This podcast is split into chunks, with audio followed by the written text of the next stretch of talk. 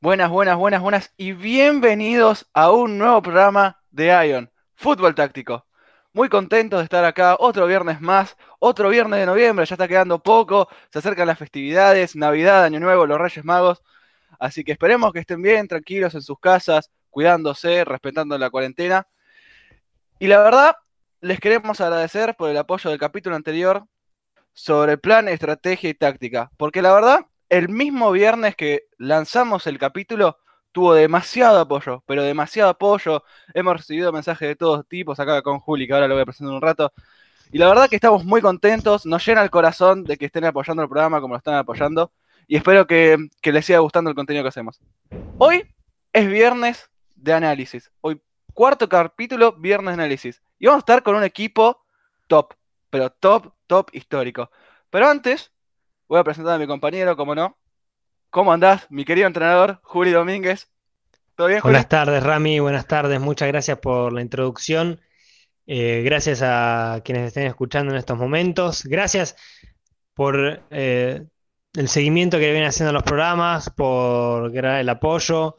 Y bueno, muchas gracias sinceramente por, por todo ese cariño también, por, ponerse a escuchar, e interpretar y continuar nuestros, la escucha de nuestros programas. Muchas gracias. Bueno, sí, eh, hoy top, eh, top histórico, Pero maravilloso. Es más, yo creo que voy a estar hablando, dando una presentación y creo que ya lo van a sacar al toque.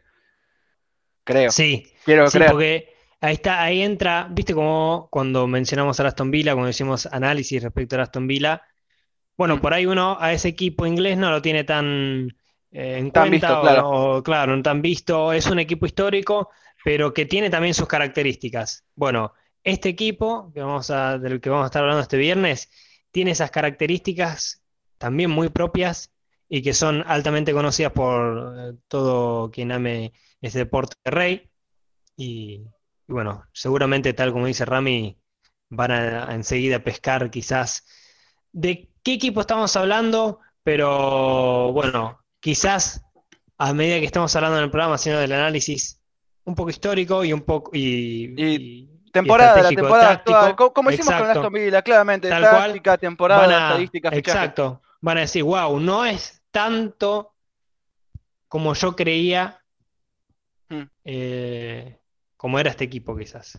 Bueno, tiene, tiene sorpresas en sí, sí. Antes de dar la presentación, tengo que agradecerle a dos amigos porque te tiré la Juli, te tiré la idea y la verdad que vino gracias a dos amigos míos. Le voy a mandar un saludo a Valentín Cerezal y a Mariano Pradier que me tiraron la idea. Estábamos hablando justo del programa, del podcast y me dicen, tienen que analizar este equipo y la verdad que les quiero agradecer porque eligieron un equipazo para hacer el programa. Eh, yo cuando me dijiste el, equipo del que vamos a hablar hoy, eh, consideré que era un equipo exactamente para este momento, eh, no solo a nivel futbolístico, sino que a nivel, bueno, histórico en la, en la vida de, del mundo, ¿eh? del mundo y de la, de, la, de la, humanidad, que entiendo que, bueno, coincidía exactamente ese equipo con este momento particular que se está viviendo en el mundo. Y bueno, precisamente también me pareció muy exacto, justo una coincidencia exacta. Bueno, yo creo que es el momento, se dio todo claro para hablar de este equipo. Yo, la verdad que hace tiempo que vamos viendo cómo está y vos decís, ¿qué le pasó? ¿Por qué? Porque no es el equipo que todos amábamos de chico. Todos crecimos con este equipo. Todos crecimos con los planteles, con los jugadores, entrenadores.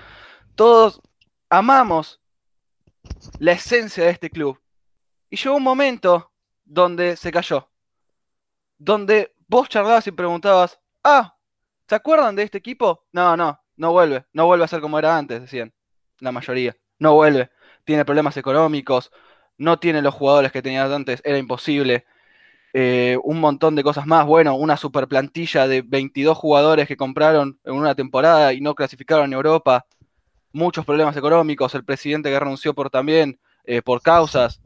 Eh, es increíble. Y ahora, analizando lo que fue la temporada pasada y viendo lo que están haciendo ahora, decís, ¿y si volvieron? ¿Y si, como dice el título del programa, renació este equipo? renació la esencia, renació ese miedo que generaba. Señoras y señores, queridos oyentes, hoy vamos a estar hablando de la asociación Calcio Milan.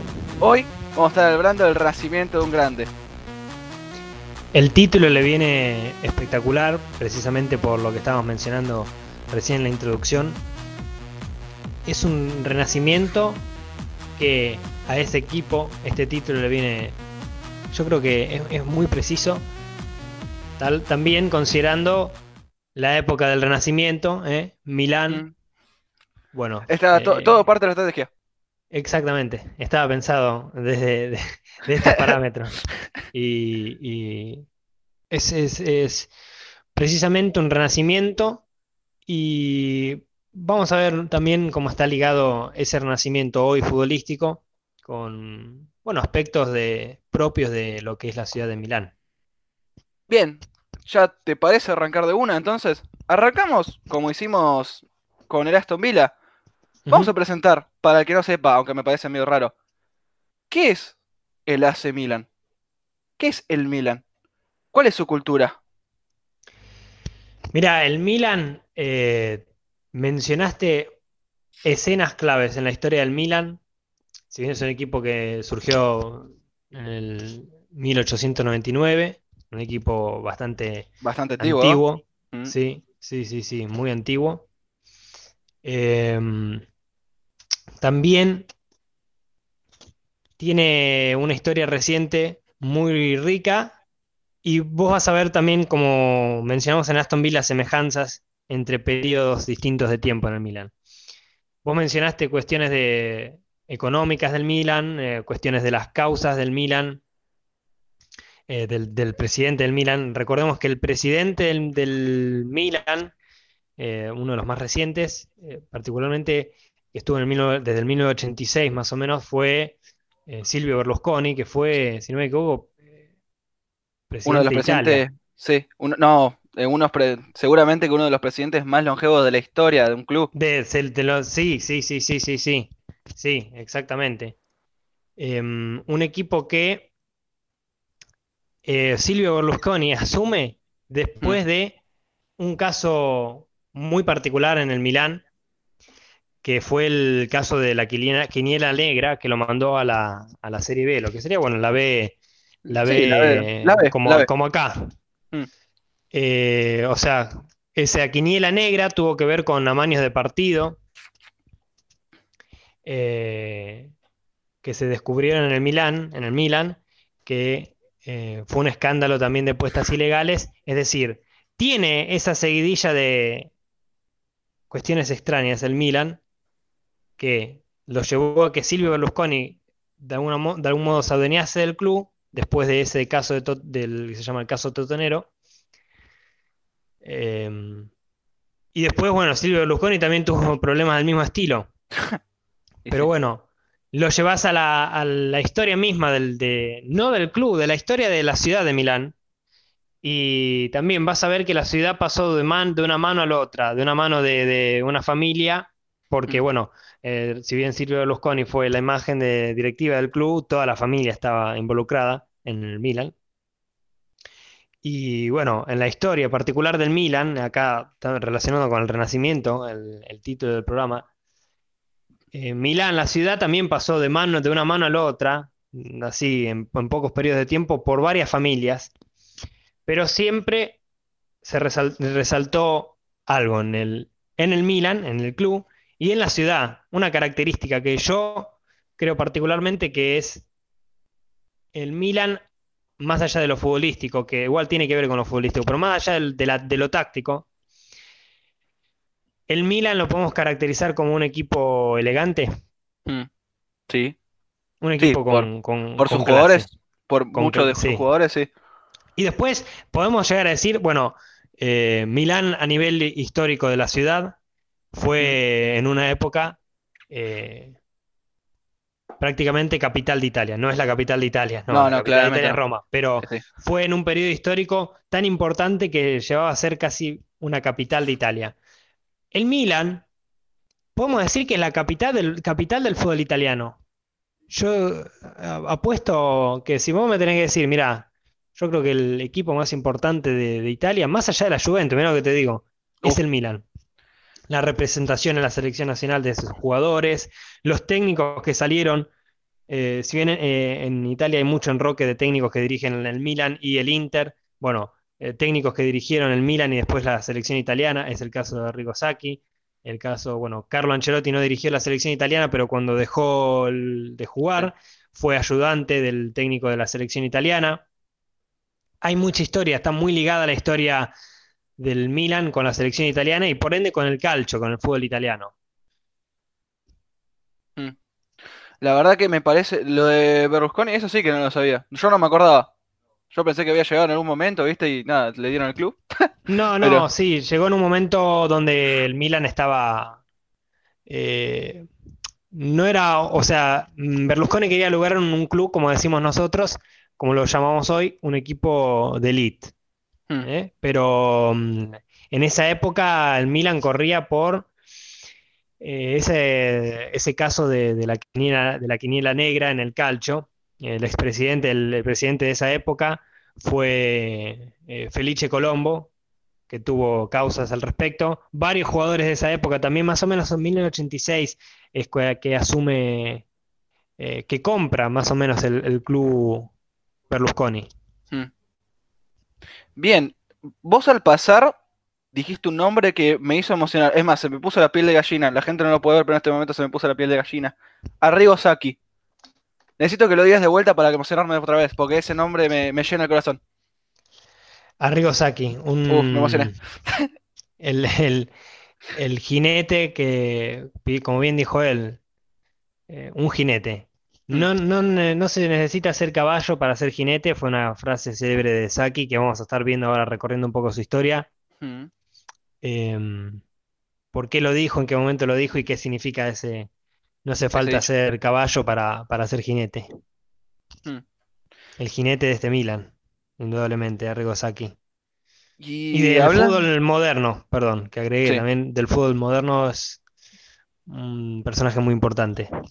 A mí me parece que muchos de los, estábamos hablando justo antes de empezar ahora a grabar el podcast, a mí me parece que muchos de lo, de lo que es el fútbol, del fútbol actual, sigue manteniendo la esencia de esos viejos equipos, de esas eh, viejas plantillas, de esos viejos entrenadores, como el caso de Lenio Herrera en el Inter, el caso de Saki en el, en el Milan, Cruyff en el Ajax, un montón más de entrenadores, y yo creo que el fútbol moderno nunca perdió esa esencia. No sé si opinás lo mismo vos, Juli. Eh, no sé qué decís. No, es, lo que mencionábamos en el programa inicial de, de, de en el primer programa, en el programa de inauguración, donde, viste decíamos, conceptos del fútbol, de un fútbol antiguo, que siguen haciendo mellas, siguen siendo importantes o siguen existiendo en este fútbol actual, por ahí un poco más eh, camuflados o no, no exactamente igual los mismos patrones de juego, pero una esencia que permanece hoy, hoy en día en el, en el, fútbol actual. El caso de Rigo Sacchi es muy notorio, muy remarcado. Bueno, el eh, Cruyff, no solo en el Ajax, también en el Barcelona. Y bueno, después técnicos mucho más antiguos, que en alguna oportunidad también vamos a estar hablando de esos técnicos, como Chapman, em, sí, como Hogan, uh. técnicos también muy antiguos que siguen estando presente su, marca, su distintivo y su cambio que hicieron eh, y los aportes que hicieron al fútbol actual. ¿Te parece, ahora que estamos hablando de entrenadores, a pasar al entrenador actual del Milan, a Stefano Pioli? De acuerdo, sí, sí, sí. Bien, y ya que estamos hablando de Pioli, vamos ahora sí a hablar de una de tácticas, si te parece. Porque me parece que yo te tengo que hacer una pregunta acá, vos que sos y estudiás para ser entrenador. Se está notando mucho últimamente que hay entrenadores que están buscando un equilibrio en el fútbol, en el fútbol actual. Y para conseguir ese equilibrio, muchas veces lo que se usa es una formación mucho más equilibrada en el mediocampo. Ya no hay más ya no hay más delanteros, sino que ahora hay más mediocampistas. No sé qué opinás vos de lo que es la 4-2-3-1, de esa formación, que me parece que es, eh, si no es la más equilibrada de todas, o la que más equilibrio te da, debe pegar en el palo. Eh, mira, respecto a las formaciones, más que las formaciones, sí. El, Está bueno para hablar en el programa. El sistema táctico. Claro. el, sistema táctico, si bien vos vas a ver que cuando arranca el partido tienen cierta distribución en el campo. Bueno, el sistema táctico es cuántos jugadores eh, hay por línea, ¿no? El 4 indica cuatro defensores. En este caso, el 2 indica dos mediocampistas centrales y el 3 eh, a los mediapuntas, es decir, ese paso intermedio entre los mediocampistas ofensivos y el delantero. Es una, no es el enganche tradicional del mediapunta, pero es casi un delantero, pero que aporta en defensa tanto como un, como un volante, como un mediocampista. Mm. Y lo que tiene el mediapunta es que, bueno, tiene cierta dinámica, es muy creativo, no es quizás un extremo, un, extremo me refiero a un wing, ese jugador que juega mucho por banda, pero bueno, por lo, general tiene esa característica en media punta. Y el, el uno es el centro delantero. Mm. En cuanto a los sistemas tácticos en general y al sistema táctico que me preguntás del 4-2-3-1. Uno ve el partido en fase inicial, tiene esa distribución. Después en fase defensiva vas a ver que quizás cambia podemos decir, ese 4-2-3-1 a un 4-4-2. ¿Por qué? Porque el mediapunta que está detrás del centro delantero presiona a la altura del centro delantero y forma una línea de 4-4-2. O cuando están en ataque, vas a ver que hay dos defensores centrales a la altura del mediocampo, a la altura del círculo central. Y después, bueno, eh, hay también el, ese 2-3-5, que bueno, fue una formación antigua, que hoy el, el City un poco menos, pero el Manchester City, el Bayern más que nada de Guardiola, usaban en ofensiva ese 2-3-5, ese dos, dos defensores centrales puestos en la mitad de la cancha cuando atacan, eh, tres mediocampistas que por lo general eran el volante central con los dos laterales, los dos defensores laterales cerrados cerca del volante central y cinco que parecían delanteros por lo tan alto que juegan como son el 5, ese 2-3-5, el 5 indica los dos extremos, o sea, los dos jugadores que juegan pegados a la línea de cal. Los dos mediapuntas o los dos mediocampistas ofensivos, por ejemplo, en el caso del City fueron David Silva y De Bruyne. Y el 9, que mm. ocupan, son, juegan tan alto esos eh, jugadores que forman una línea como de cinco jugadores ofensivos. Pero bueno, a lo que me refiero con estos sistemas tácticos es que hoy, hoy y siempre, bueno, fueron muy móviles, o sea, no son rígidos, no es que van a mantenerse en un 4-2-3-1, en un 4-3-3. A lo que entiendo que aporta el sistema táctico, eh, la numeración del sistema táctico es a ver cuántos jugadores tenés de la misma característica en una línea, más que nada, porque es esto, el 4-2-3-1 después cambia. Eh, después eh, se desarma, por ejemplo, en ofensiva el 4-2-3-1 y pasa a tener otro número o están distribuidos de distinta manera. En cuanto al equilibrio del 4-2-3-1, es lo que decimos, si bien el sistema táctico te da un balance en cuanto a cuántos jugadores ocupan cada línea del campo, la característica también de esos jugadores. En este 4-2-3-1 que vos mencionabas respecto al equilibrio, Vos vas a ver en mitad de cancha del Milan, en ese 2, en el, del 4-2-3-1, el 2, mm. que son los mediocampistas centrales, tienen características muy... El doble 5.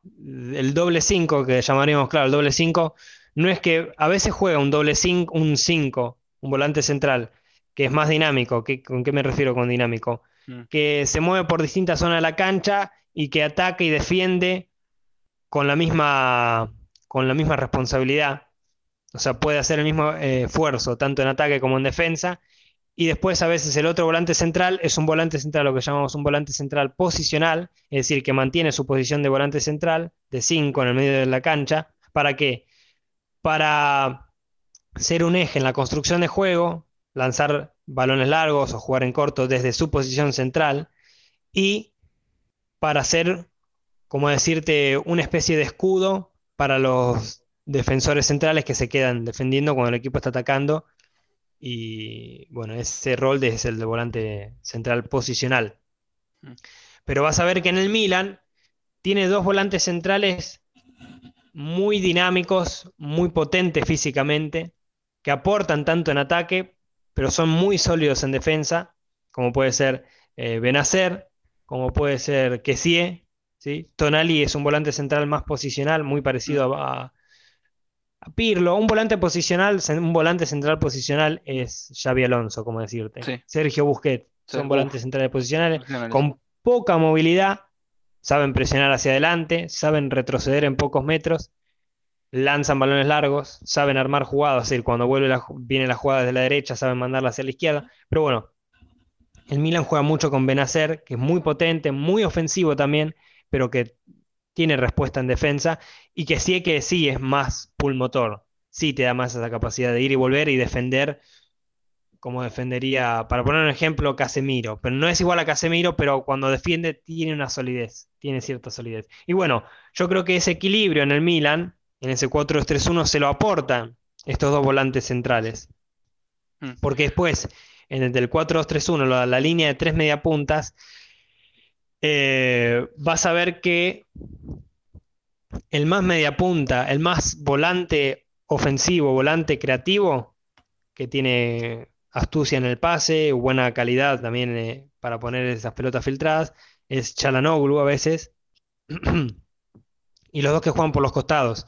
Leao hoy en, hoy en día, porque Rebic está lesionado, si no me equivoco, y por el otro costado, el jugador belga, o a veces el jugador nuevo de Noruega que compró el, el Milan.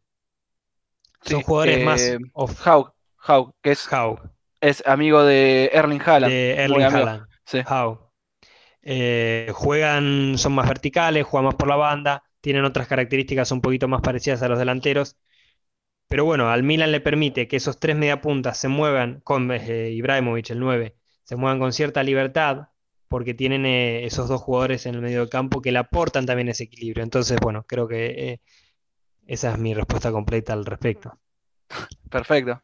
No, no queda, no queda dudas al respecto todo lo dijiste. Y me, me gustaría agregar algo de, Ujú. de la doble 5. Es que a veces eh, hay jugadores, hay momentos del partido donde Benacero que sí se meten entre los centrales para Exacto. permitir que, para permitir que los laterales puedan avanzar mucho más. Porque Ser- jugar más alto, sí. Claro, jugar eh, más adelantado y poder crear más oportunidades, porque una de, de las razones por la que este Milan también triunfa mucho es gracias a sus laterales, Teo Hernández, eh, y bueno, el lateral derecho no me podía estar acordando el nombre ahora, pero Eh, Calabria. Calabria Calabria. está, muchas gracias. Y ahora me parece que es momento de frenar un toque y hablar de si no es uno de los jugadores más clave o si no es el más clave de este Milan, pega en el palo. Yo creo que es momento de hablar cuál es la función de Zlatan Ibrahimovic en el nuevo Milan. Mira, Ibrahimovic tiene 39 años y va de la mano con el estilo, no, no sé si llega a ser estilo, pero las aspiraciones del Milan actual con respecto al rejuvenecimiento del equipo y renacimiento del Milan. ¿Por Mm. qué? Porque hoy el Milan creo que es un equipo muy joven. Yo no sé si tiene 24, 24 años de promedio Eh, 24 años de promedio, de exactamente. promedio. Un equipo muy joven, de incluso en el banco también tiene jugadores muy jóvenes, Brahim Díaz, por mencionar uno que viene del Real Madrid, eh, el mismo Tonali, Teo Hernández también es un jugador muy joven, bueno. Donnarumma, que parece un experimentado Sí. de hace años, pero yo creo que recién llega a los 21 años. Parece que estás un montón de tiempo, Donnarumma, es increíble. Es que está hace un Eh, montón es- de tiempo, pero pareciese que el doble, porque ya Sí, creo pa- que parece que, que tiene más años que todos. cuatro es años increíble. lleva en el club, ¿no? ¿No Es es cierto? De- Sí. Desde los 17 Sí, sí, años, me de-. Sí, sí, sí, o sea, eh, está atajando desde muy temprana edad y está desde chico en el club. Así que Exacto. creo que debe Sí, tener sí. más de 300 partidos jugados con el Milan. Tiene, tiene una cantidad, sí, sí, Muy sí. alta, muy alta de partidos para una, muy alta de partido. Para la edad que tiene. Por eso. Y bueno, precisamente ahí lo decíamos de Latan Ibrahimovic, un tipo que tiene 39 años, que no afecta en el promedio de edad del Milan, y yo creo que hacia eso está apuntando también el Milan, ese rejuvenecimiento y ese renacimiento, porque si vos te pones a pensar, Zlatan Ibrahimovic también parece más joven. Yo tengo mi apuesta al respecto de qué es lo que le da cierta eh, juventud al Milan, más allá de la, de edad de los jugadores, y cierta frescura para jugar. Em, el rol de Zlatan Ibrahimovic está en todos lados del campo. Em, juega como nueve, volante, volante central, no, delantero central, delantero centro, y hace goles tal como hacía antes, pero también aporta mucho más en el juego, en la construcción, me refiero al juego, en la construcción del juego, mm. saliendo de esa zona entre los dos centrales rivales y jugando en distintas zonas como pueden ser incluso no solo cerca del volante 10, que sería Chalanoglu, sino también a los costados, a las bandas. Eh, vamos a andar más al respecto. Eh, redondeamos ahora con el tema de, Ibrahimovic, particularmente Ibrahimovic, pero después e, ese rol, lo que le da Ibrahimovic al, al sistema táctico, a, la estrategia y a la táctica del Milan, y eh, que va de la mano con ese juego que tiene hoy Ibrahimovic y con lo que representa hoy Ibrahimovic.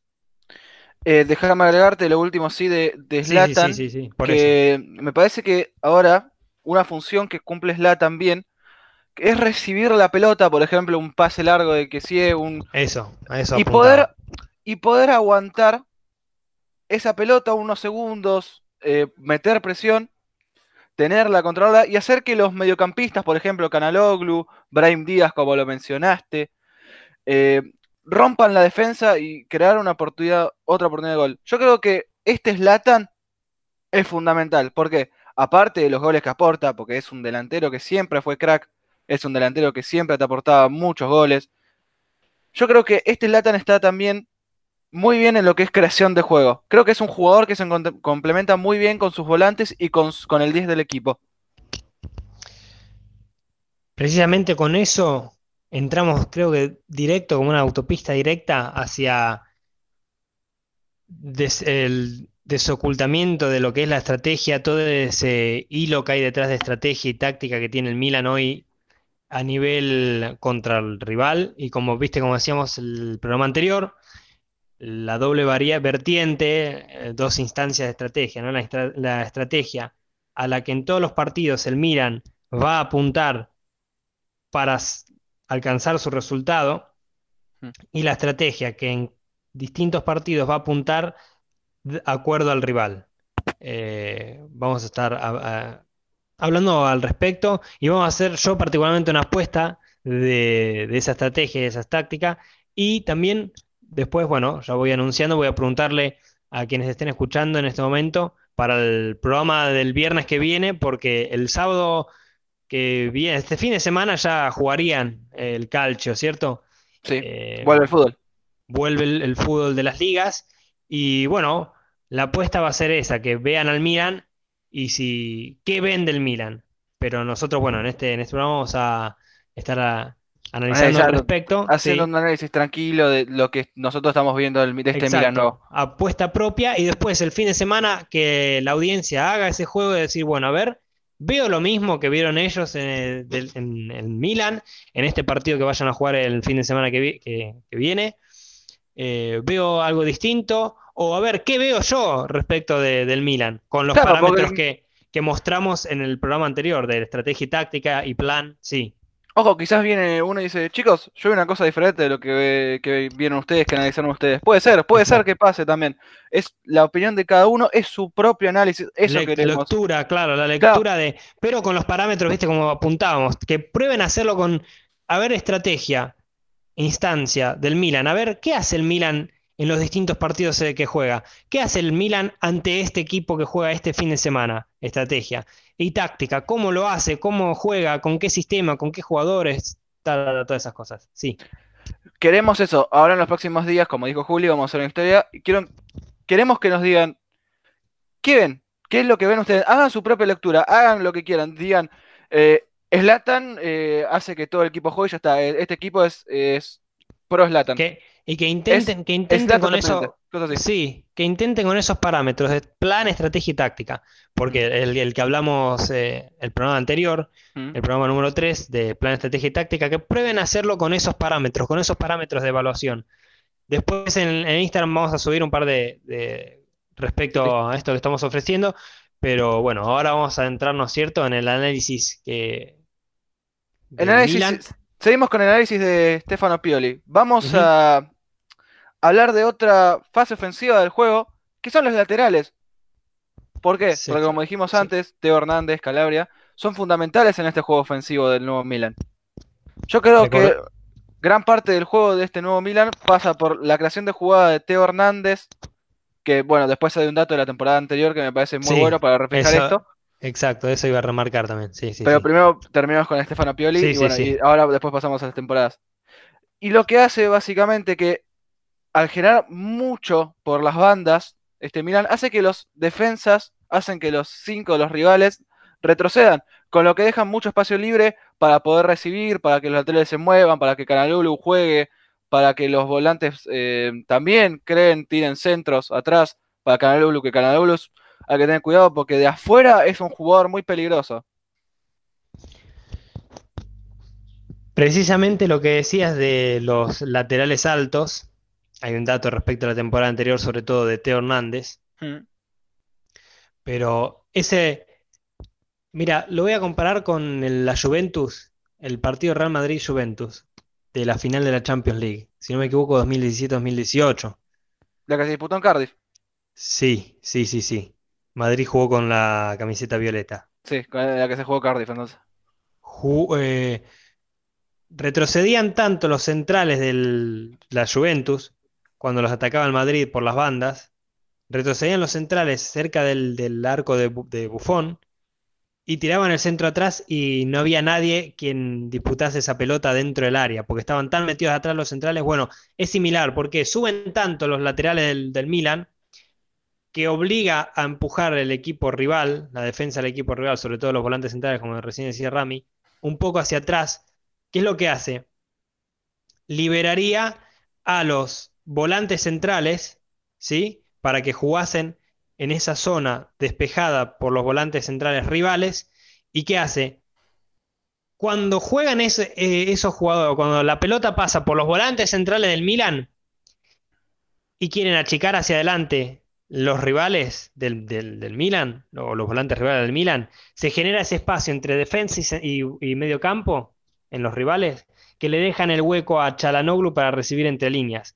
Eso es, es muy puntilloso, muy, muy fino, porque en tanto Chalanoglu recibe ahí es una ventaja, muy, muy importante ventaja para el Milan. Como decía vos, puede jugar filtrado por la vista que tiene y por la calidad que tiene para los extremos y para Ibrahimovic, pero también le puede pegar de afuera, como Mm. recién decías vos. Em, respecto a esto que estabas mencionando justo de la banda, lo que hace el Milan, vos, viste hablamos del fútbol posicional. Sí. El fútbol posicional es, perdón, fútbol posicional sí es todo el conjunto. El ataque posicional es cuando cada jugador del equipo en ofensiva respeta una zona del campo, es decir, y, y no generan más de un jugador en una misma zona. Por ejemplo, el 9 no vuelca hacia donde está el extremo izquierdo, por ejemplo, no sobrecarga. O sea, el extremo izquierdo juega pegado a la banda y juega pegado a la banda. Si no juega el extremo izquierdo, juega el lateral izquierdo, pero el extremo izquierdo ya no está más en la banda, está en otro lado. ¿A qué me refiero? Cada jugador en el ataque posicional ocupa una zona determinada y no se mueve de ahí. O sea, no se acerca a la pelota a pedir la pelota al pie, como pasa en algunos equipos, sino que espera que la pelota y el juego pase por ese costado para actuar, para intervenir en la jugada y en el juego. En el Milan no es tanto el caso porque es un ataque que llamarían más funcional. ¿A qué me refiero con ataque funcional? Es cuando no es que se respetan zonas preestablecidas. Vas a ver jugadores, dos o tres jugadores en una, en una misma zona. Por ejemplo, eh, en el cuadrante, lo que se llama el cuadrante, que es al costado del área, entre el costado del área grande y la línea de banda, eso se le llama también cuadrante. Por ejemplo, ahí se aglomeran tres jugadores del Milan. ¿A qué me refiero con esto? Ibrahimovic vuelca hacia la izquierda si el juego está hacia la izquierda. Charanoglu vuelca hacia la izquierda si el juego está en la izquierda. Y en ese costado está el extremo del Milan izquierdo y el lateral izquierdo. Entonces llegan a juntar hasta cinco jugadores mm. en, en un mismo lado. ¿Esto qué hace? Ataque funcional, ¿por qué? Porque se mueven en base a la pelota, no en base a la zona, no en base a la posición, para ser más claro. En el ataque funcional, el jugador se acerca a la pelota. En el ataque posicional, el jugador tiene la paciencia para esperar, para, tiene la paciencia para que el juego pase por su sector. Pero en el ataque funcional se acercan a la pelota los jugadores que, están en fase ofensiva. Es el caso del Milan, en las bandas. Ibrahimovic vuelca hacia la izquierda. Chalanoglu vuelca hacia la izquierda está el extremo izquierdo y el lateral izquierdo, en una misma zona. Llegan a juntar 5 o 6 y si, si, se arrima el volante central, otro jugador más. Eso hace que el rival también busque llevar jugadores para defender esa zona. Y como por lo general se quiere defender con ventaja numérica, es decir, nos atacan 5, tratar de defender con 6, va a haber un espacio que está siempre libre para atacar, que siempre es el costado opuesto. Entonces, para poner un nombre, el Milan y va anudado con lo que estabas diciendo de Ibrahimovic. Mirá, hmm. ejerce una cierta, de, una cierta comprime, comprime el ataque en un sector, lo comprime. Están todos ahí estrujados en ese, en ese lugar y queda completamente libre, eh, oxigenado el costado contrario. Por ejemplo, en la izquierda, si juegan por la izquierda, poner el caso como recién, el Milan tiene un espacio libre en la derecha, por lo general porque hace esa, comprimen un costado y liberan el otro. Muchos equipos lo hacen, sí, pero en el caso del Milan, con ese ataque funcional, genera más sobrecarga de jugadores en un sector, lo que libera el, el sector contrario. Em, en cuanto a la presión, vos vas a fijarte que eh, Ibrahimovic es un tipo que eh, presiona a los defensores que hace arrastre. Vas a ver a uno o dos que lo van a estar siguiendo a Ibrahimovic porque es un tipo muy peligroso, muy decisivo, muy determinante. Entonces ya Ibrahimovic arrastra a dos jugadores con él. Eso le genera esa presión al rival de decirle, che, a este no podemos dejar solo. No, pero va a quedar solo otro, que por ahí también te puede hacer gol. Eso es muy similar a lo que pasa con Messi, que es como un imán. Llama a muchos jugadores y hay otros jugadores que por ahí están libres, que pueden actuar con mayor libertad de movimiento. Eh, ¿Te parece mencionar respecto a la estrategia y la táctica del Milan? Y después continuar con, con, las, temporadas. con, las temporadas o querés hacer lo de las temporadas y después armar lo de la estrategia y la táctica? ¿Querés guardarlo mejor para el final?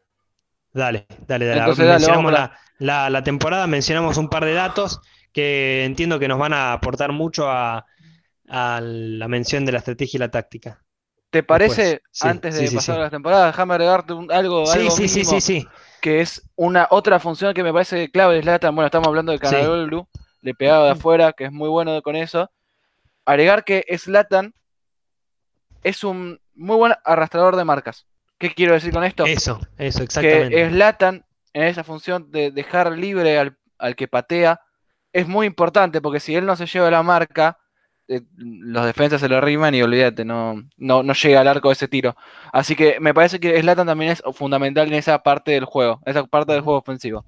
Sí. Bueno, sí, sí, sí. Pasemos ahora sí, temporada pasada 19-20. Hay que decir que no todo comienza bien, no todo tiene un comienzo feliz, tranquilo. Hay que mencionar que la temporada arrancó con Marco Giampaolo, técnico que venía de la Sampdoria, tres años muy exitosos, eh, la verdad que habían terminado en buenos puestos. No, no me acuerdo si habían clasificado a Europa, creo que no. Pero fue despedido el séptimo partido, que parece muy poco tiempo para un nuevo entrenador. No sé qué opinas, Juli. Sí, fue un paso muy breve, se tenía mucha expectativa en Gianpaolo, pero es lo que venía pasando en el Milan en, esos, en estos años.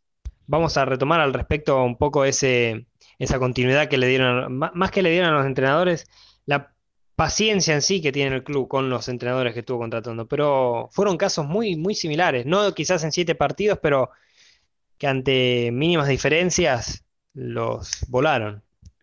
Bueno, déjame agregarte que ya que dijiste los siete partidos, que solo consiguió nueve puntos. Son muy pocos para el Milan, para un equipo como el Milan. Nueve puntos de 21. Que la verdad que encima con la inversión que habían hecho de tantos jugadores, son muy pocos. Además eh, de eso, mucha inversión, sí. Claro.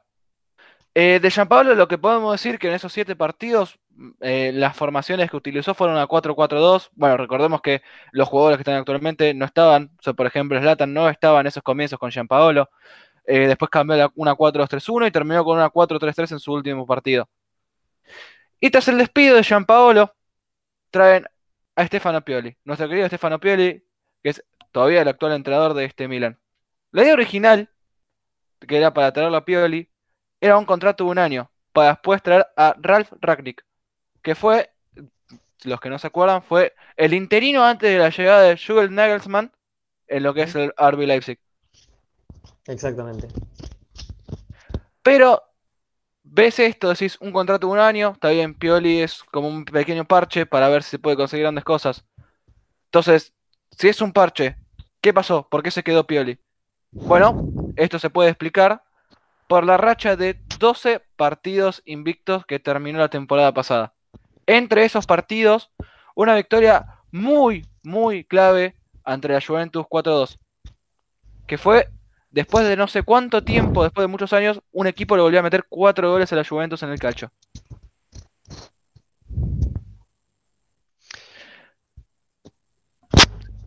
Bueno, más que esto, de lo que podemos decir de, una temporada de Pioli que se lo veía como, sí, lo que dije antes, un parche.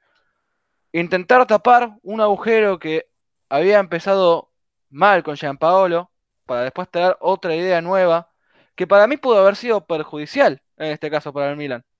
No sé qué opinarás vos, Juli. Sí, pero yo creo que sí, traer a Pioli en un principio estaba bien, pero si después al año lo echabas, como que iba a quedar medio rara la situación ahí en ese Milan. ¿Por qué? Vos pensás a nivel estilo. Bueno, quizás son parecidos, pero no son iguales. Cada entrenador tiene ciertas eh, diferencias respecto al armado estratégico y táctico del equipo.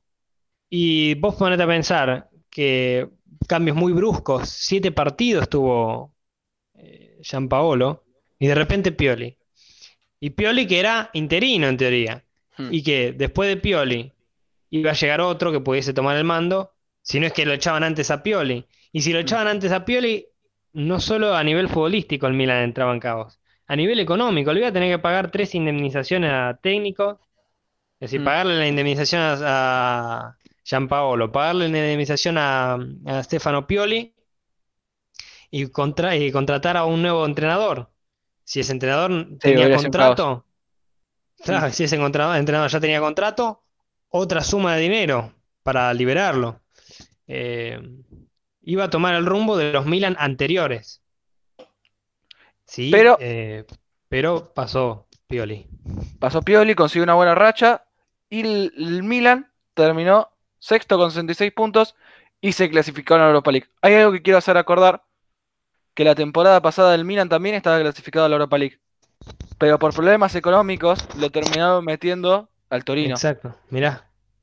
Qué cosa, ¿no? ese, ese punto en la historia del Milan es repetitivo, es constante que le pasa que por problemas económicos o los mandan a la B o los eliminan de la Europa, los sacan de la Europa League, los expulsan por no porque eliminarlo por el eliminar un equipo, lo expulsan.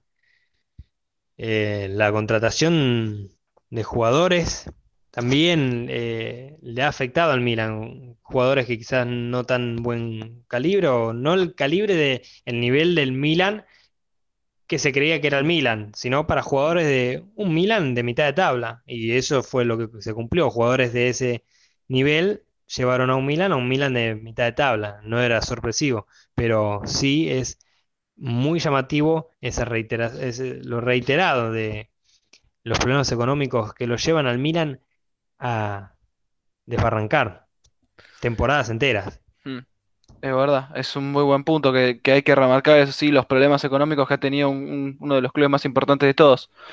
Eh, me gustaría también traer a la conversación, otra vez, yo soy fan, perdonen, de los Sí. fichajes importantes. ¿Qué quiero decir con fichajes importantes? Fichajes que iban a ser claves, aunque algunos los trajo Gianpaolo, también jugadores que trajo nuestro querido Stefano Pioli. Uno de ellos fue la compra, porque hay que recordar que estaba seguido, de Kessie, ese doble 5 que hablamos, que me parece que más allá de, un par de jugadores también que acá son importantes, creo que es uno de los más fundamentales, porque yo creo que este Milan no sería de lo que estamos hablando, de, ese equilibrio sin Kessie.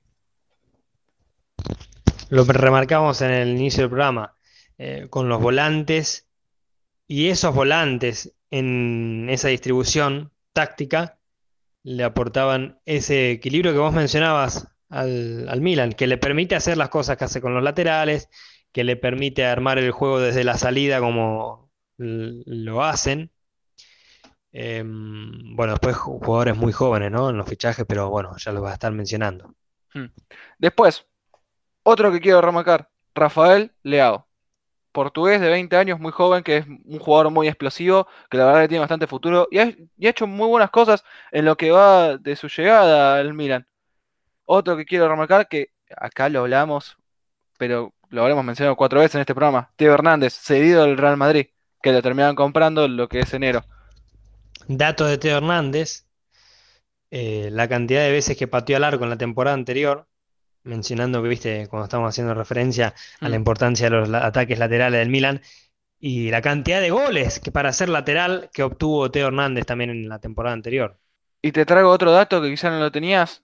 Teo Hernández fue el de los defensas, de lo que es defensa del calcio, el que más regateó. Ese es un muy buen dato para rema- remarcar porque lo que es el juego de bandas. Bien, otro que dijimos en el programa, Ante Rebic, otro muy buen delantero que es muy polivalente por esa zona ofensiva. Yar, un central con, experiencia. Y bueno, el fichaje más fundamental de todos en enero es Zlatan Ibrahimovic. El rejuvenecimiento, el renacimiento desde Milan, yo creo que es las palabras justas de renacimiento y rejuvenecimiento están contenidas en Ibrahimovic en este caso para el Milan. Y yo creo que estos fichajes, yo creo que también, aparte del pedido de Gianpaolo, lo que habrá pedido eh, Pioli, yo creo que acá también jugó mucho el querido manager, uno de los mejores centrales de la historia, Paolo Maldini. Paolo Maldini que estuvo con, los compañeros de Carlo Ancelotti, eh, muy jovencito en la época de Arrigo Sacchi. bueno, eh, te- ¿Qué decir? jugador decir, no? de, ¿Qué decir? de la selección italiana es, es- es impresionante y también viene de parte de, de todo esto que está al- alcanzando el Milan, esa sapiencia. También viene de este elegante jugador, ex, ex jugador hoy director deportivo, que vos también decís, ¿cuántos años tiene Paolo, eh, Paolo Maldini? Sí, Paolo Maldini, el hijo Sí. también juega. ¿Cuántos años tiene? Parece un tipo de, como el Pupi Zanetti, viste, que está rejuvenecido. Bueno, Sí, es, es increíble. es lo que le emanan al Milan también, viste, Esa, ese rejuvenecimiento, ese renacimiento. Bien, ¿te parece ya pasar ahora sí las estadísticas de la temporada anterior? Sí, adelante. Bueno, Sí, sí. 63 goles en total ha marcado el Milan en la temporada anterior. Un dato que a mí me gusta remarcar este es que en el 2020, en el año natural del 2020, el Milan obtuvo 45 puntos en 21 partidos y solo hubo un equipo que tuvo más puntos, que es el Atalanta. 47 tuvo el, el equipo de Bérgamo. Un Equipo dato, importantísimo. Sí, Sí, sí, sí. sí, que ahí había que competirle en ese momento. Sí, es verdad. Al, al Atalanta también. Encima estaban invictos, venían con, Encima con la eso, Champions. O sea, imagínate la importancia de lo, situado anterior. Bien, acá otra razón más por la que creemos que Zlatan es un jugador fundamental para este Milan. Con Ibra, el Milan obtenía 2,1 puntos por partido, mientras que sin el sueco tenía 1,4 puntos. O sea, ahí te das cuenta la importancia de un jugador como Zlatan El Ibrahimovic. doble, le daba prácticamente el doble. El doble creo- de, de- de- de Mm, puntos, de puntos. tenerlo en cancha a Ibrahimovic. Y yo creo que tenerlo en cancha y tenerlo, es algo que no marcamos todavía, tenerlo en el vestuario. porque yo creo que es un jugador que debe eh, tener una presencia increíble en lo que es el vestuario de ese Milan. Por ejemplo, ayer salió una noticia, que justo la quería decir, no encontraba el momento exacto, Sí. que es que a sí, todos sí, sus compañeros le compró una Play 5. Como los nenes, ¿viste? Sí, es increíble. Yo creo que eh, lo que es moralmente tener a un jugador de Zlatan como compañero es fundamental. A, a eso vamos a, a derivar un poco el tema de la estrategia y la táctica. El tema de tenerlo a Zlatan no solo. A ver, cuando digo futbolísticamente, incluye también la parte de los entrenamientos, la parte personal del jugador en la interrelación con los entrenadores, con el cuerpo técnico, con los jugadores, también es parte del fu- de futbolístico. Pero no solo es que aporta a nivel del juego Ibrahimovic, sino que en esta totalidad, como es la interrelación. También para el vestuario y hacia, eso también quiero dividir un poco cuando estemos hablando de la estrategia y la táctica, eh, esa importancia que también tiene Zlatan. Bien, la posesión media en toda la temporada de lo que es el Milan del- de la pelota fue un 55,3% de balón, que eso eh, bastante, ¿no te parece? Sí, sí, sí, sí, sí, sí. Bien, eh, ¿querías agregar algo más de posesión? No, no, no, no, eso es un dato que aporta a, más que nada, esa confianza y esa relación, la relación del Milan con la pelota. Bien, por partido, el Milan tenía una media de disparos de 16,8, o sea, tenía más o menos 17 disparos por partido. Y los que llegaban los disparos al arco tenían 5, que son bastantes por partido. 17 tiros al, ar- eh, 17 tiros al, arco son bastantes. Y el equipo generaba una media de 26,58 ocasiones de disparo. O sea, generaba 27 veces una ocasión. Que eso me parece una, un- una estadística, un dato que es fundamental de lo que generó ese Milan en los últimos partidos y lo que generó la llegada de eh, Pioli y la llegada de Zlatan Ibrahimovic en, en diciembre. Va marcándote un perfil ya de, de- de juego más o menos del, del, del Milan. Bien, y para cerrar, la última estadística que tengo relacionada ahora a esto con, con la ocasión de los disparos, los tiros, es que el Milan. eh, no, perdón, perdón, me equivoqué yo. Esto va más que nada en defensa. Que el Milan recibía una media de disparos al arco, una media de goles de 1,21. O sea, le metían más o menos un gol por partido. Y ahora con la llegada de, de la mejoría de Jar, una mejoría de, de Romagnoli como ese central eh, fundamental de la defensa, eh, han bajado bastantes los goles. Claro, e- e- eso, con, con la llegada de Kjaer, el tándem que hace con Romagnoli, bueno, insisto, eh, va marcándote un perfil de juego del, del Milan. Cómo la iba pasando en los partidos. Hmm. Bueno, hemos terminado con la temporada 19-20. Ya hemos pasado la etapa de Gianpaolo, la llegada de Pioli, eh, la renovación de contrato, porque eh, iba, que iba a ser un parche, pero al final se terminó quedando. Y ahora llegamos a la temporada 2021. Que el Milan es, es un tren, es, va como bala, es increíble. Arrancó la temporada y todavía sigue invicto en lo que va del calcio. Eh, Recordemos que en la Europa League ha perdido un partido contra el Lille, pero va segundo. Por ahora sigue invicto con cinco victorias y dos empates, que han sido los empates contra la Roma y el Hellas Verona, que son equipos, la verdad, muy difíciles de enfrentar. Jugando además contra un equipo como es su clásico de la ciudad, el, el- el Claro. Inter. También eh, sacando un resultado comparado con el Inter como venía respecto del Milan, ¿no? Sí, y básicamente Jugando podemos decir, Champions, el Inter jugaba Champions, el Milan no. y recordemos que el, el, perdón, el Milan viene a jugar de eh, fase previa, o sea que jugó 14 partidos en un solo mes. O sea que eso, y seguir invicto en el calcio, haber clasificado estando segundo todavía, habiendo perdido contra el Lille nada más, me parece que eso es un, una digna mención para dedicarle a este equipo. Sí, Bueno, pasamos. para, Sí, agregar que me faltan los fichajes, que básicamente para mí los tres más importantes, los, Los- tres fundamentales, fueron Jóvenes. Sandro Tonali, el amigo de Haaland, Hausch, Ajá. y Brahim El- Díaz. El rejuvenecimiento acá del plantel. Y bueno, como básicamente, eh, básicamente de estadística podemos decir que tienen un total de 15 tiros por partido, y tienen una media de 5,3 al arco. Después, conceden 10 tiros al arco por partido. La posesión en 7 partidos es de 54,6. Eh, recordemos que van 7 partidos, recién sigue siendo una media bastante alta de posesión de pelota. Y déjame agregar, esto para mí eh, es importante, Donnarumma tiene un porcentaje de 7.786 atajadas y espera, o sea, un, expected goal es de 0,32%, o sea, que por partido recibe medio gol, debería recibir medio gol, que eso es un dato muy fundamental para un arquero. Y para la de Donnarumma, lo que le aporta ese hecho de que Donnarumma reciba la cantidad de oportunidades con, que le pueden llegar a generar, a generar la confianza que le aporta al propio Donnarumma y la confianza que le aporta a nivel defensivo también. Mm. Bien, hemos terminado con las dos temporadas.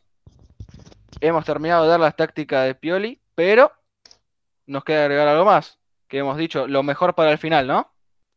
Es la. No solo la frutilla del postre, es un manjar importante. Sí, sí, sí, sí. ¿Te parece empezar vos, los, trajimos, los trajimos hasta esta parte para que eh, se energicen para el final de, claro, del programa. Ahora sí, me parece que esto, ah, más allá de que sea el final, la parte final del, de este análisis de un equipo histórico, yo creo que esto le va a servir mucho para ver qué ha cambiado en el Milan. ¿Por qué decimos que renació nuestro querido Milan? Eh, uno uno puede decir a nivel resultado que no es el mismo Milan de, temporadas bastante anteriores. Y lo que mencionábamos de jugadores que han, eh, perdón, jugadores sí, que también salieron, que así como entraron se fueron, y entrenadores que así como entraron, como el caso de Jean y muchos otros más, en lo que va después de 2011 más o menos, que el Milan tiene esa como decaída un poco más pronunciada. Bien, acá es donde entraría la aplicación de lo que vimos el, el programa anterior, lo de plan, estrategia y táctica. Yo entiendo que el plan del Milan puede fácilmente verse, más allá de ser campeón de la Scudetto, de, de campeón de Italia, el Milan yo creo que está ansioso, está babeándose por no solo ganar la Champions League, jugarla, en primera instancia clasificar la Champions League. Claro, lo importante sería estar ahí, ¿no? lo importante sería, aparte, aparte, de coso, de que, lo económico, de la Champions. Exacto, ahí está, ahí entra el juego del económico. ¿Qué, veníamos mencionando? Eh, tiene un agujero en los bolsillos prácticamente el Milan, hace bastante tiempo. O los problemas que se le generan son por problemas eh, de carencias económicas, de tramoyas a veces económicas. Mm. Y el hecho de participar en la Champions League, ya participar en la Champions League, ni hablar ganarla, le va a traer ese beneficio. Eh, aparte de que el Milan es un equipo que recordemos que tiene siete Champions League en su, en su haber. Mm. Es un equipo que, voy a decir, no puede, no puede faltar en la Champions League, en la Copa Continental de los Campeones de Europa. Bien, yo entiendo que a ese plan apuntaría el Milan, a esa ganancia económica. La clasificación a la Champions League, aunque sea el retorno a la Champions League, ya le significaría al Milan eh, la confirmación. La confirmación del renacimiento. Yo creo que lo podemos llamar así. La confirmación del renacimiento del Milan se daría con la clasificación a la Champions League, porque mm. es, es, toda una demostración de, estar en la lead, en la Champions League. Sobre todo en una competencia como la, la del calcio italiana. A nivel estratégico, el Milan, bueno, yo puedo hacer mi apuesta de lo que el Milan es a lo que apunta a nivel estilo, lo que llamamos, viste, la cultura de equipo, si bien que para descubrir la cultura del equipo, uno tiene que conocer los procedimientos, los métodos con que eh, se entrena con, lo, con el trato entre todos los que conforman la institución, es decir, el Club Milan, pero a nivel estratégico, a nivel de estilo, uno ve al Milan y ve siempre una misma cuestión, es, yo entiendo que anudada a esa elegancia que mencionábamos antes. Mirá, eh, Berlusconi cuando llegó al, Milan, eh, que fue quien contrató a Rigo buscaba, tenía esto, tenía esto claro. Eh, tenía un plan para el Milan, que uno podría decir, era llevarlo a una época dorada, a un equipo de elite. Ese yo entiendo que cuando ve al Berlusconi, del el Milan de Berlusconi, era ese plan y en un momento difícil de Milan, como decíamos, venía del caso de la quiniela, eh, la quiniela negra, eh, había sido llevado a la B, el Milan. Mm. Y bueno, el siguiente paso, ¿cuál fue? Esto lo, estoy llevando primero a la época de Silvio Berlusconi con Arrigo Sacchi. ¿Por qué? Porque yo entiendo que va a haber ciertas semejanzas eh, un poco en el tema de la historia, pero más que nada también que se plasma después en la cancha. Eh, no es igual el estilo de juego de Arrigo Sacchi y Pioli, pero sí este nivel de, a nivel estratégico, a nivel del, del qué quiere hacer el Milan cuando juega. Silvio Berlusconi buscaba eh, un fútbol ofensivo que fuera atractivo para los aficionados. Hoy yo, eh, esa palabra para el Milan la describe para, un equipo ofensivo, atractivo para el aficionado, atractivo para, no solo para el aficionado de Milan, sino para el aficionado que ve el, fútbol y que ve por consecuentemente al, Milan, es elegancia, es ese atractivo. Vos te fijas, el Milan de Saki era un equipo atractivo, era un equipo ofensivo. Hoy Pioli, bueno, lo vimos en la estadística, tiene ese fútbol como decíamos, con Slatan, con dos extremos picantones, rápidos, eh, laterales que gambetean y pasan mucho el ataque, te da una pauta. Hernández. Mm, Hernández. Calabria hoy también, eh, mm. que se ha transformado mucho. Eh, Chalanoglu y los jugadores que tiene después en el banco también son jugadores muy, muy habilidosos con, el manejo del trato con la pelota. Y después, acá está el tema de, de mm, Ibrahimovic. Arrigo Saki a nivel estratégico y táctico unió dos concepciones que, hoy las podemos ver en el Liverpool. Eh, queda al alcance de la mano verlo también en el Liverpool. Arrigo Saki fue el que, bueno, en Italia se jugaba con Libero. Arrigo Saki sacó al Libero y jugaba con, la ley de, del offside. Cuando el equipo rival estaba por a punto de lanzar la pelota hacia adelante, enseguida el Milan achicaba hacia adelante, o sea, recorría metros hacia adelante, presionando hacia la pelota, generando que los jugadores del equipo rival que hacen offside. Entonces, cuando le mandaban la pelota, listo, cobraban offside. Ese eh, que hoy en el Liverpool lo que se ve no es tan desbocado ese movimiento hacia adelante, ese achicar hacia adelante, sino esa contrapresión, ese gegenpressing, ese pierden la pelota y están el rival asfixiado por los jugadores del Liverpool. ¿Qué, qué hacen? En ese movimiento defensivo, presionar, hacen un arma ofensiva. Esto es lo que hizo el Milan. Mm. Eh, unir dos concepciones que hoy en día no se ve la relación entre defensa y ataque. Uno se piensa que el ataque es el ataque, la defensa es la defensa. Bueno, el mediocampo es el núcleo por donde pasan. Eh, el punto medio, El punto medio, donde de la defensa se pasa al ataque, pero no es más que un nexo. Y que el ataque, cuando estás en fase ofensiva, atacas y cuando se sigue pensando muchas veces así. Pero bueno, con Arrigo Saki, esa línea divisoria entre ataque y defensa se disolvió con este esquema. Esa presión hacia adelante. Y hoy en el Liverpool también se ve que cuando presionan un movimiento defensivo, es presionar un movimiento defensivo, recuperan la pelota. ¿Para qué? Para atacar los espacios que dejó el rival. Entonces lo vuelve un arma ofensiva muy potente. Entonces ahí se conjugó el ataque y la defensa.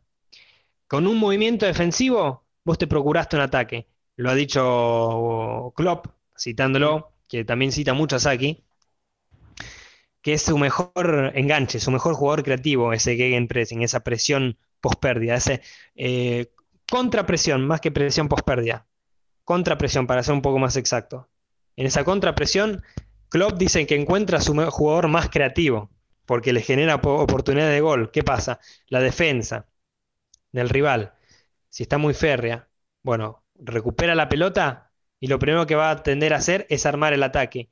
Y cuando arma el ataque, se mm, desarmó el sistema defensivo y quedan agujeros, quedan huecos. Eso es lo que aprovechaba. Eh, más que Arrigo Saki, Klopp, pero Klopp inspirado en Saki. ¿En qué? En unir defensa y ataque. ¿Podemos decirlo en una transición? Sí, las transiciones existieron siempre, sí, pero yo creo que la palabra es la unión de defensa y ataque. ¿Qué es lo que pasa hoy en el Milan con el caso de Ibrahimovic? Ibrahimovic, ¿qué decíamos? Es un tipo que llama mucho la atención, que presiona al rival, su presencia en sí, que aguanta la presión corporal, o sea, que eh, los, los embistes que le hacen por la espalda, cuando lo embisten por la espalda, que recibe bien por su altura, por su, eh, por, su físico, por su también habilidad para hacer ese trabajo.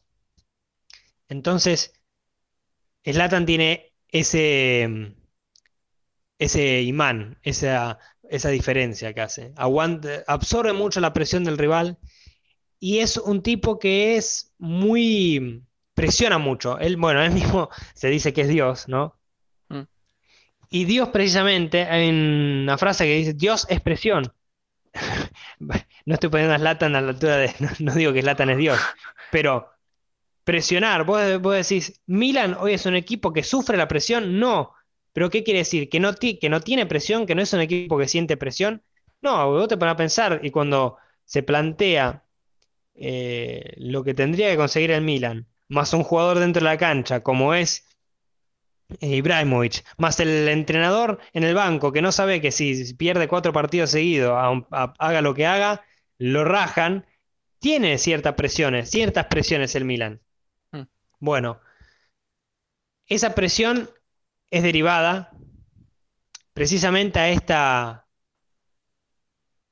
excelencia. El Milan se exige cierta excelencia o cierta elegancia hoy en el juego, que lo decíamos, este fútbol atractivo se exige el Milan con esta presión que ejerce el tenerlo a, Ibrahimovic, eh, ejerce la presión, tenerlo a Ibrahimovic en los rivales eh, genera una presión. Eh, y está esta unión de defensa y ataque. ¿Con qué? Lo que decíamos, Slatan mira hacia su defensa, lo, mencionaste con Kessie, recibe de espalda, balón largo, pum, la baja de pecho, lo, quieren voltear de atrás, no lo pueden voltear. Bueno, es ese puente aéreo, esa integración, esa unión defensiva ofensiva como la que planteó Saki en su momento, como la tiene hoy Klopp en su contrapresión, está generándose hoy en el Milan con ese puente que genera. Vos fijate, el Milan juega rápido en la salida, pocos toques, tac, tac, tac, rápido, pone rápido a los laterales en ataque, eh, desciende uno de los dos volantes centrales para incorporarse en ese juego de la defensa. Y lo que hacen, juegan rápido en corto y enseguida buscan ese puente aéreo con Slatan. Hoy es esa unión de defensa y ataque, ¿por qué? Porque se envía desde un desde la defensa se envía el inicio del ataque en, ese balón largo, en ese puente aéreo que significa eh, Zlatan. A nivel táctico del Milan entra hoy esto. El 4-2-3-1, la característica de los dos eh, extremos, el papel de Slatan a nivel ofensivo, de esto de caer a bandas, de salir de su zona de centro delantero, pero a nivel estratégico, lo mencionamos en pocas palabras, es la unión de defensa y ataque que la aprovechan con Zlatan Ibrahimovic en el sector táctico. Em, eso a nivel dentro de la cancha. Después, eh, vamos a ver en distintos partidos que esa estrategia, ese estilo, eh, estrategia es el qué hace el Milan para ganar los partidos, pero también lo tiene que hacer con su estilo. Y su estilo, entiendo que el Milan está proponiéndose un estilo, vamos a decirlo para, si bien la elegancia, entiendo que puede ser tranquilamente, pero un fútbol atractivo, para que quede más a mano el concepto a nivel futbolístico, un fútbol atractivo. Eso es lo que apunta al Milan a nivel estilo, a nivel estratégico. Unión, defensa y ofensiva, defensiva y ofensiva, de defensa y ataque con ese balón largo. Eh, táctica, bueno, el sistema táctico, los jugadores que usa, las características, etc. en un ataque funcional. Perfecto. Yo creo que no queda dudas de lo que queríamos explicarles relacionado al último programa, con plan, estrategia y táctica. ¿Por qué remarcamos que Zlatan es ese jugador fundamental o es uno de los jugadores más importantes de este Milan? Sí, respecto de Zlatan, dijimos, viste, a nivel dentro de la cancha lo que significa, pero también eh, lo que estabas mencionando de ese regalo que le hizo a todos sus compañeros de la PlayStation 5. Sí. Em, es un tipo que ya envuelve en sí, bueno, tiene mucho recorrido en el Milan, en el Milan también, y tiene ya su, impronta. Esa impronta, esa presión que se exige él mismo, porque vos lo ves a Zlatan, un tipo muy confiado, pero es también exigente consigo mismo. Mm. Esa exigencia si bien aparece dentro de la cancha, es porque previamente en los entrenamientos, en las charlas con los jugadores, de sus compañeros, en las charlas con el entrenador, existe esa exigencia. Lo dijo también Arrigo Sacchi. Cuando él llegó al Milan, tenía cierto perfil de juego, eh, Arrigo Sacchi. Hmm. Y él quería necesitaba para el Milan jugadores no solo con ciertas características futbolísticas, que es lo que por lo general se busca, por se lo busca al jugador por las características futbolísticas, sino que por su cultura de trabajo, su compromiso, por distintas facetas y cuestiones que no iban solamente anudado a su estilo de juego dentro de la cancha, sino a su estilo personal, a, quiénes eran esos jugadores a los que contrataba para formar el Milan que él quería. Es decir, a nivel matémico de plan, estrategia y táctica, Arrigo Sacchi tenía su plan, ser uno de los mejores, eh, bueno, fue uno de los mejores entrenadores del mundo, pero llegar al Milan, a uno de los mejores clubes del mundo, con un fútbol ofensivo, estrategia, atractivo, y la táctica, bueno, con los jugadores que, con la táctica que le impuso y con los jugadores que él quería. Pero que para eso, para esa, ese fútbol atractivo y alcanzar esa excelencia elite a nivel internacional, a nivel continental, necesitaba incorporar jugadores con un estilo eh, de esas características. Comprometidos con el proyecto, lógicamente. Hmm. Y bueno, yo creo que esto es lo que le aporta también, no, no creo, no, es una apuesta. Slatan le aporta, más allá de lo futbolístico, toda esa exigencia, esa presión, esa autoexigencia que un equipo como el Milan necesita tener para alcanzar los resultados que se proponen, lógicamente. Más allá de agregarle cosas futbolísticas, Slatan le ha agregado eh, otra cara al Milan. Exacto, eso, eso, es eh, exacto, es preciso, tal cual como vos lo mencionás. Eh, Mira, cito a Rigo Saki porque lo tengo, lo tengo cerca, escribí incluso un, trabajo al respecto. Em, dice Arrigo Saki que cuando llegó al Milan necesitaba tener personas fiables, refiriéndose a sus jugadores. Él tenía sus propias ideas, pero necesitaba para esas ideas personas fiables que tuviesen entusiasmo, generosos, una cultura de la profesionalidad, estoy citando, perfeccionistas. Yo creo que, no, no, perdón, apuesto a que Slatan le aporta hoy esto al, al Milan también. La apuesta entusiasmo, la apuesta generosidad con esto de que le regala la PlayStation 5. Así, Latan es un tipo que no parece muy humildón, mm. pero sí generoso. Aparentemente, un profesional, un perfeccionista, un loco, vos decís es un exigente, un hincha pelota, presionador, se presiona a sí mismo, presiona al técnico, presiona a los jugadores, tiene una gran relación con eh, Stefano Pioli, cuando mm. fue el problema ese de que medio que protestó cuando lo sacaron, aclararon que no era contra Pioli, era contra sí mismo, imagínate. Cualquiera por ahí se enoja cuando lo saca al entrenador y lo manda a cagar al entrenador. No, no, Latan estaba enojado consigo mismo. Es, consigo mismo, esa presión. exacto, y le aporta esta, esa cara también al Milan. Y el Milan despertó también con eso. Rejuveneció gracias a esa presión y está renaciendo. ya digo, la confirmación de ese renacimiento va a ser la clasificación a la Champions League, esperemos.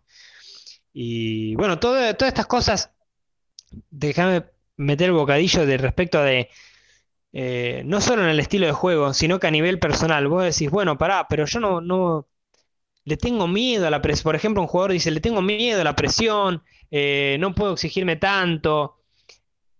a veces pierde el entusiasmo. Bueno, todas esas cuestiones se trabajan, es lo que mencionábamos con Klopp también, es ese entrenar eh, para variar también las concepciones mentales. Bueno, no puedes llegar a decir, como decíamos con Auche, dale, flaco, presionate, entusiasmate, ¿eh? tenés que estar entusiasmado para jugar. No, no, no, eso lo tenés que entrenar. ¿Con qué?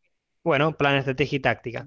Yo también estoy brindando eh, no solo cursos, sino que ese servicio de que jugadores quizás quieren eh, establecer sus objetivos, a veces ven que no los alcanzan. Bueno, puede establecer sus objetivos y entrar, adentrarse en un camino para variar eh, su propia concepción mental de qué estilo de jugador es él. Por ejemplo, eh, si quiere alcanzar tal objetivo de meter tantos goles en una temporada, bueno, al jugador hoy le brindo ese servicio para eh, entrenar no solo lo físico lo técnico, sino también lo mental. Así que, que creo que es un factor importante para entrenar a nivel club. A equipos de fútbol tienen que entrenar esta faceta también mental, pero también se entrena a nivel individual. O sea, vos por tu cuenta eh, tenés que entrenar esto. Y yo también, bueno, estoy brindando estos, e, ese servicio. Eh, me parece, se pueden comunicar a, nuestro Instagram, ¿cierto? A nuestro Instagram de Me parece que este es un buen, buen cierre de este análisis del, de la de Calcio Milan. Milan hace Milan un equipo histórico, un equipo donde han pasado cracks mundiales, un equipo donde eh, han pasado también eh, jóvenes que al final no terminaron en nada, donde han pasado muchas cosas, donde hubo muchos problemas económicos, donde hubo muchos triunfos, y que actual mismo ha renacido y ha vuelto a ser un equipo que está dando miedo, un equipo que da la cara, un equipo que muy ofensivo y que te presiona, y que tiene un jugador que la cabeza juega. Tiene un jugador que te hace tener entusiasmo. Magnífico, magnífico. Bueno, me encantó. Les agradecemos por haber escuchado hasta acá todo el programa. Gracias por eh, el apoyo que nos están dando otra vez. La verdad que nos llena de corazón. Eh, y bueno, acá me despido. Juli, ¿vos querés decir algo? Muchas gracias a quienes estén escuchando. Y bueno, hagan ese juego como les estuvimos mencionando a mitad del programa. Para este sábado traten de ver al Milan y decodificarlo con esas claves que les aportamos. Plan, estrategia y táctica. Eh, ver si ven lo mismo que nosotros, ven si ven cosas distintas, pero aprovechen que juega el Milan. Bueno, ya después de haber mandado la tarea, les agradecemos otra vez por haber escuchado el programa. Muchas gracias y hasta la próxima. Chau, chau.